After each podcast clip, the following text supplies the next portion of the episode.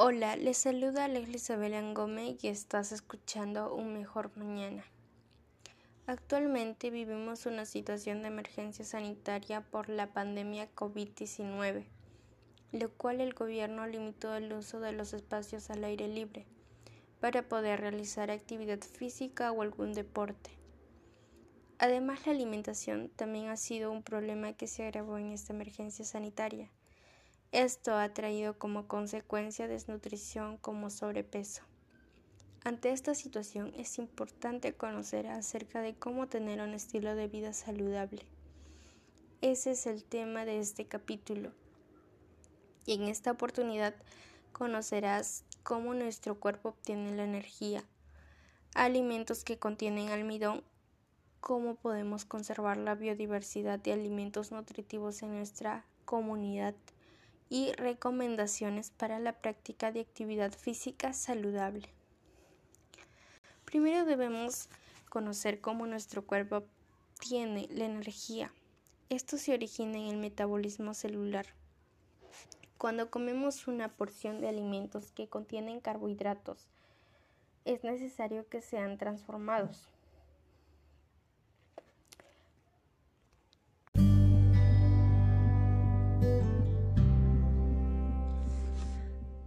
les saluda Elizabeth Gómez y estás escuchando Un Mejor Mañana. Actualmente vivimos una situación de emergencia sanitaria por la pandemia COVID-19, lo cual el gobierno limitó el uso de los espacios al aire libre para poder realizar actividad física u algún deporte. Además, la alimentación también ha sido un problema que se agravó en esta emergencia sanitaria esto ha traído como consecuencia desnutrición como sobrepeso. Ante esta situación, es importante conocer acerca de cómo tener un estilo de vida saludable. Ese es el tema de este capítulo y en esta oportunidad conocerás cómo nuestro cuerpo obtiene la energía, alimentos que contienen más almidón, cómo podemos conservar la biodiversidad de alimentos nutritivos en nuestra comunidad y recomendaciones para la práctica de actividad física saludable. Primero debemos conocer cómo nuestro cuerpo obtiene la energía. Esto se origina en el metabolismo celular.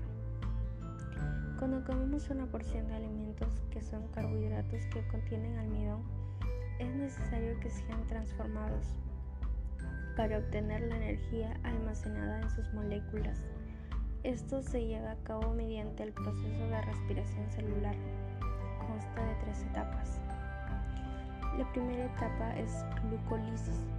Es un proceso donde la glucosa sufre muchas transformaciones que suceden en el citoplasma de la célula en ausencia de oxígeno, lo cual tiene dos fases la fase de requerimiento de energía de forma de ATP para romper la glucosa y la fase en la que libera energía al formar dos moléculas de piruvato y cuatro de ATP. La segunda etapa es el ciclo del ácido cítrico. En esta etapa de la respiración celular, en presencia de oxígeno, las dos moléculas de piruvato ingresan a la matriz mitocondrial, donde serán degradadas hasta formar una molécula de acetil COA y liberar dos moléculas de dióxido de carbono CO2 y 2 de ATP. La tercera etapa es fosforilización oxidativa. En la última etapa de la respiración celular en presencia de oxígeno y se desarrolla en la, en la membrana interna de la mitocondria presenta dos etapas. La primera reacción química en la cadena transformadora de electrones que se unirán al oxígeno para producir agua y la segunda es la síntesis de ATP en la que se producirá la mayor cantidad de ATP, de 36 a 38 ATP. Si no, tienes idea de qué es ATP, pues es un adenosín trifosfato, molécula que guarda gran cantidad de energía. Hay alimentos que contienen más componentes que nos brindan más energía que otros. Uno de ellos es el almidón. Alimentos como el maíz, arroz, habas, avena, frijol seco, lentejas, papaya y camote, según su informe nutricional. Estos alimentos contienen más almidón que otros. Asimismo, existen otros alimentos nutritivos propios de nuestra región o comunidad. Debemos aprovechar. ¿Cómo podemos conservar la biodiversidad de alimentos nutritivos en nuestra comunidad?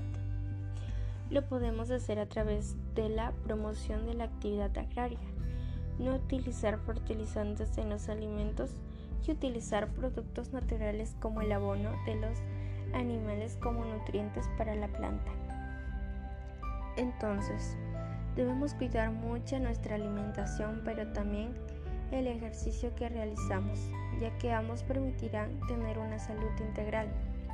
Por eso, a continuación te brindaré recomendaciones para la práctica de actividad física saludable. Practica algún ejercicio de deporte al menos 60 minutos al día. Puede ser andar en bicicleta, correr, saltar la soga y la realización de ejercicios aeróbicos, como también realizar circuitos de ejercicios. Ten en cuenta esto que debes escoger ejercicios de acuerdo a tu condición física. No te puedes escoger un ejercicio que puede ser dañino para tu salud. Es importante realizar actividad física porque mantenemos nuestro cuerpo activado y prevenimos enfermedades de aumento de peso que es perjudicial para nuestra salud. Realizar calentamiento antes de empezar a realizar actividad física y después de terminar de realizar actividad física, realizar estiramientos para la recuperación de los músculos y evitar malestares. Después de realizar actividad física es importante la hidratación para lubricar articulaciones alrededor del cuerpo y proteger los órganos y tejidos. Con todo lo mencionado estoy segura de que tú y tu familia mejorarán su estilo de vida por un estilo de vida más saludable.